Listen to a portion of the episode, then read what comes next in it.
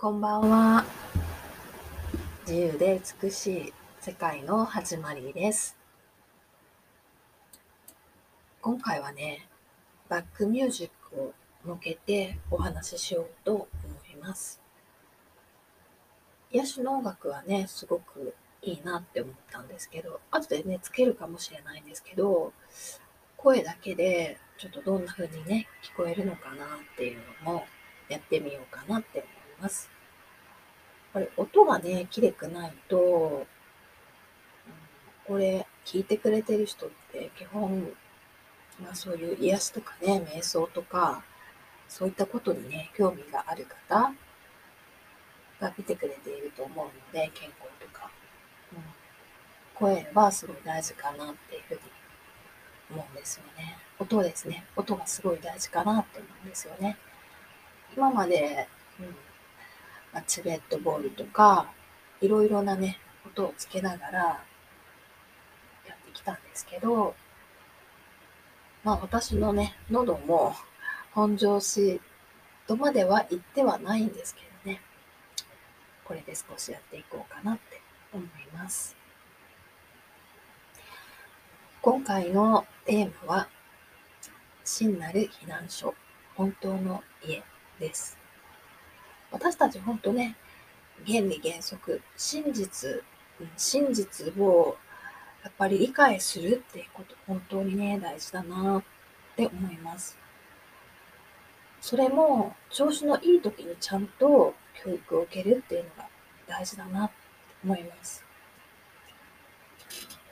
問題がね、起こると、うん、普通の時よりももっともっと視野も狭くなるし、どうしたらいいかわからなくなるし、間違った判断とかをね、やりやすいんですよね。だから、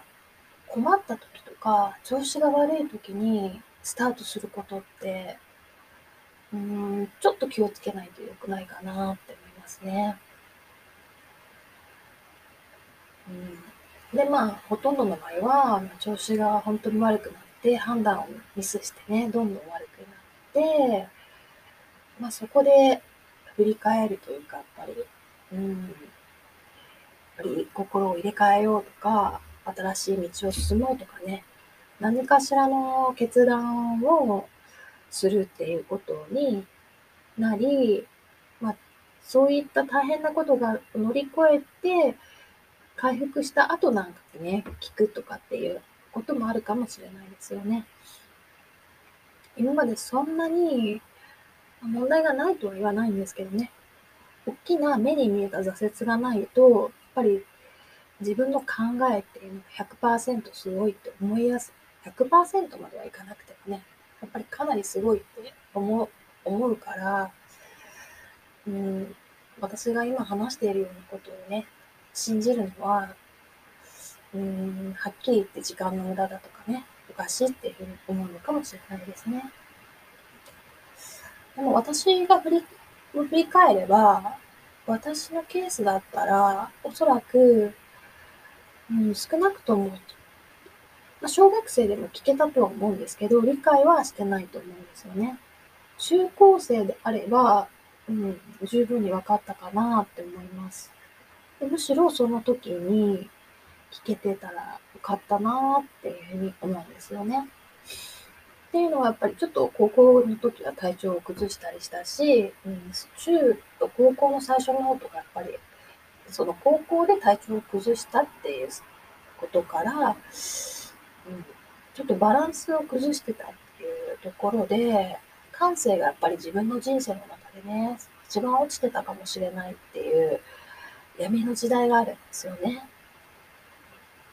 これは私としてはね、やっぱりこう、公に話すっていうよりは、うん、本当にね、あの、まあ、私と縁があって、こう、真実や瞑想を学びたいなっていう人たちに寄り添うときに、その闇についてね、具体的なことは話す機会があれば話そうかって思うんですけど、おそらく、うん、こういうね、一般のラジオではね、話さないと思いますね。うん、まあ、あんまり、今考えてもいい、それを避けることができるのであれば避けたかったなっていうようなことですね。そして、この真実の教えっていうのを中高生とか、うん、うん、聞けていたら、まあ、すごい簡単なことだし、私の元々の、あの、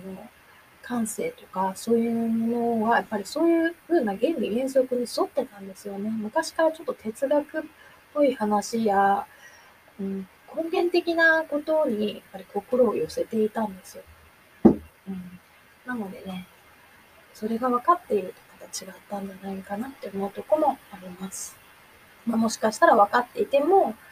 うん、体調を交通してたかもしれないですね。それでもやっぱり、あの、心と体って一つなんですけど、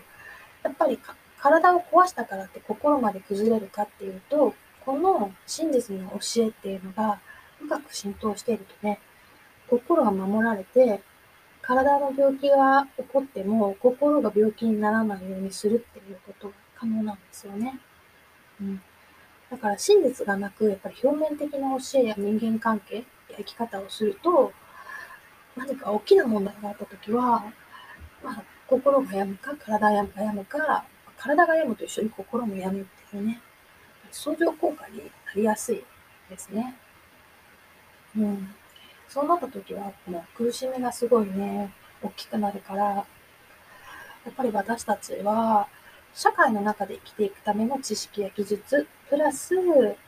っぱり何のために生きていって、生きるっていうことはどういうことか、その生きる喜びのためにするっていうのは何かっていうね、こう社会の中の与えられた仕事以上に、こう、生きるための仕事っていうことについてもっと具体的に詳しく聞いたり、それをね、やっぱり家族や仲間と話せるような機会がちょくちょくちっちゃい頃からあったら、防げるようなね、人間関係や心のすれ違いみたいなのって、だいぶ防げるかなって思うんですよね。あの、ずっと一緒にいないといけないって、まあ、ちっちゃい赤ちゃんの場合はね、まあ、面倒をちっちゃい見ないと困るからあれかもしれないんですけど、大人になったら、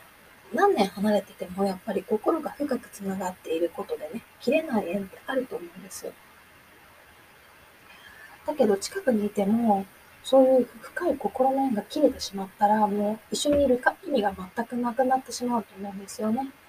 自分自身にはないけど、そういった環境的な要因でね、仕方なく一緒にいないといけないっていうことになってしまうかもしれないですよね。だから私たちはやっぱりまず自分、自分の魂、自分の魂レベルで生きるっていうようにして、いつも魂レベルで生きながらも、そういう世の中にあり得るいろいろな思考や自分が、ね、まあ、自分の思考も含めて、うまく、うまくね、あの対応する、うまく使うよっていう生き方をいつもチェックする必要があるかなって思いますね。うん、仕事が忙しいと他に用事あったら、そういう自分の本質的なことをやっぱりないがしろにするっていうことになると、いくら表面的にね、なんか顔の肌がすべすべだったとしても、心が荒れてたら、いずれ顔にもやっぱりそういう顔の心の荒れって出るんですよね。だから表面から始めるっていう、もちろんいいんですけど、やっぱり全体、全体像としても的確に理解をしていないと、そう、あの、結局は表面にそれが全体にね、うん、つながっているから出てくるっていうふうに、思いますね。そう。だからどんな時も自分は魂レベルで生きているかっていう、そのあり方が間違いなくそうであれば、自信を持っていいと思いますね。まあなんか失敗したり、滞っていてもやり直せると思うんですよ。でも、そこがね、抜けてたり、宙に浮いてると、今、うまくいってるように見えても、長く続かなくなる可能性もあるし、まあ、心の中のやっぱり満足感とかがね、うん、常にこう感じられなくなってしまったり、満足のあり方が根本的とか魂の喜びではなく、まあ、自分の自我とかね、考えていいと思ってるだけとかね、そういうような仮なる喜びとかの可能性もあるんですよね。私たち知らずに、それで長く生きてるっていう人もいて、多分心の中の、まあ、時間が止まってるみたいな、そう言っていいかなって思いますね。うん、じゃあ、自分にも良くないんだけど、自分の周りの人にもそういう薄い対応しかできないんですよね。心のこもった話とかができないし、大事なサイン、根本的なことや本質的なサインとかを見逃してるんですよ。やっぱり表面的な結果とか状態にとらわれすぎて、うん、中が見えなくなる。ほんとね、うん、なんか、うん、表面だけで見てるというかね、本当は何にも見えてないので、本当の心の目は真っ黒でね、閉じて見えなくなってるんだけど、表面だけは見えてるよみたいなのだったら、うん、生活はね、なんかこう真っ暗かなっていう感じなんですよ。もし表面的なところがまだ追いついてなくても、そういった心の目がちゃんと、まあ、すごく大きくなっても開きつつあるというか、その感覚を持っていればね、あのいずれ表面上まで整えて時間がかかる場合もあるんですけど、整っていくかなって思います。そしてやっぱりその心の目を開いていくっていうのがね、やっぱり瞑想なんですよね。ちょっと開いているとか、なんかそういう人はいると思うんですけど、それをどうやってもっともっとこう成長させていくかっていうのって意外と知らないと思うんですね。うん。私も旅が好きだったから、気のいい場所とかいろいろ行って、まあ、神社とかお寺とかも行ったりしてたし、あの、してたんですけど、今回はね、そういうのも全部やめたんですよ。もう、実はアルマとか、そういうのもあったんですけど、何もかもね、石も何もかも、うん、とりあえずなくていいかなっていうか、まあ、家にあったら捨てたりはしないですけど、そう、基本は、うん、しょっちゅうしょっちゅう前温泉に行ったりとか、お寺に行ってたんですけど、自分の中がお寺だっていうのも知ってるしね、うん、そこに行ってもう一回確認作業をしたいっていうように前はやってたと思うんですけど、それもやめてね、あの、自分の中のお寺っていうのを守るっていう、うん、もっとパワフルにしていくよっていうね、今回はそういう風なチャレンジをしています。そして自分の、ま、前からそうだったんですけど、自分の内側が本当のお寺だし、真なる本当の家なんですよね。まあ、肉体的な家じゃないんですけど、本当の居場所だからどこにいても家にいるってことなんですよね。一つにいても自分家になるし、お寺にいても自分家になるし、っていうのは自分の心の中がお寺にちゃんと、心というか内面がお寺というか、いつも、自分の状態がハマってるから家にいる。ちゃんと自分という意識がちゃんと守られているっていう状態にすることで、私としては自分が行くんじゃなくってね、人を呼ぶ、人に来てもらう、まあ、自分、自分の家に招くって言っても前は中まで入れてたんですよ。だから今も結構な人のカルマが中に入ってしまってざらついてるとこがあるんですけど、中にまでは、私の中にまで入れる必要はないから、呼んで、で、自分、近くでね、うん、そういうふうにどうやって自分の中を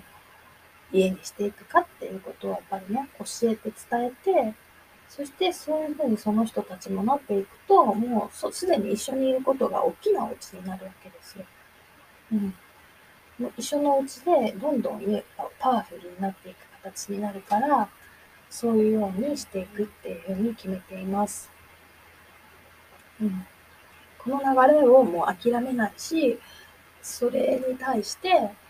あの、妥協とかはするつもりはなくて、それは内面なんですけどね。表面的には、あの、まあ、時代の流れとかトレンドとか、今だったらコロナとかあるし、あの、ビジネススタイルとか人とのつながり方でいろいろあるし、あと人のマインドですよね。人のニーズというか、まあ、メンタリティっていう形があるから、それに、まあ、どのように話していったらいいかっていうのはね、つどつど、やっぱりみんなの今の心に響くような話っていうのも大事かなっていうふうに思います。なので、私自身がやっぱりそう、こう、パッとこれを話そうっていう風になった時は、とことん話すんですけど、まあ、セッションとかね、そういう、まあ、瞑想コースとか、また、ここのラジオとかのフリートークとかを作った時はね、やっぱり相手の話を、ま、とことん聞くっていう風なことをもっとまあ、前からやってはいたんですけど、もうちょっとこう、あのそうですね、その人が、あの、ハマるほど聞けるっていうのは、まあ、ちょっと人によってあれなんですけどね。うん。もっと自分のことを話したいなとかね、いうふうに思うような聞き方っていうのをね、していく、していこうっていうふうにね、今は思っています。うん、聞き方によってもね、やっぱり相手の反応って変わると思うんですよね。うん、だから、やっぱりこの表現をしていったり、この道の進み方が本当に大事なんだなっていうふうにね、心の底から思えるようなね、発信、聞き方やそういった時間を作っていこうかなって思っています。はい。それでは、今回は、真なる避難所、本当の家っていうことについてお話をしました。本当の道っていうのは自分の内側にあって、それもあの自分で意識化した覚醒意識のことなんですよね。もともとある意識とはちょっと違う。その本当の家っていうのをね、整えていくことで、いつも外側で何があってもね、心の中まで誰かに、うん、犯されたり、傷つけられたりすることはないし、そういう意味では、どんなに外側が戦争であってもね、心の中の平和っていうのは、その意識で守られて満たされて、それを奪われることがない本当のお家だよっていうね、そういったお話でした。いかがだったでしょうか？もし、あの、なんだろう、こういう、このお話を聞いてね、感じるところや感想があれば、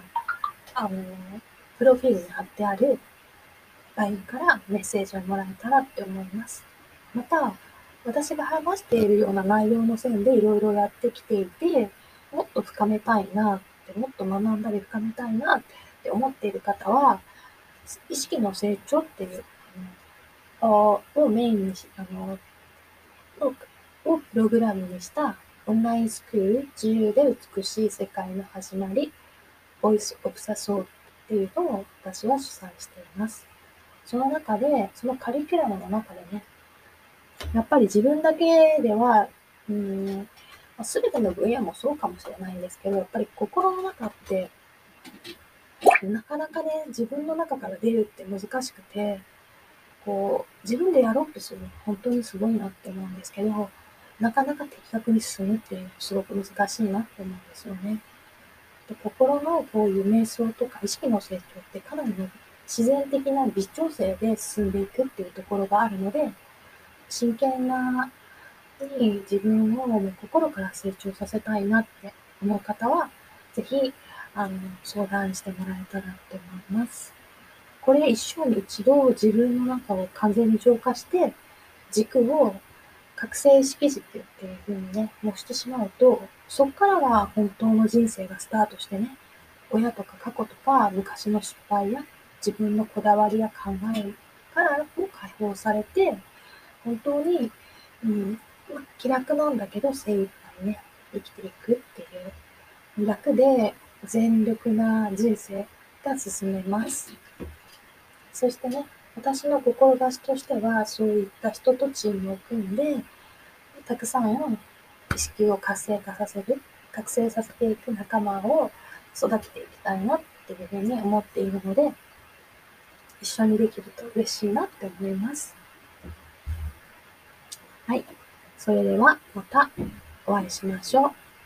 失礼します。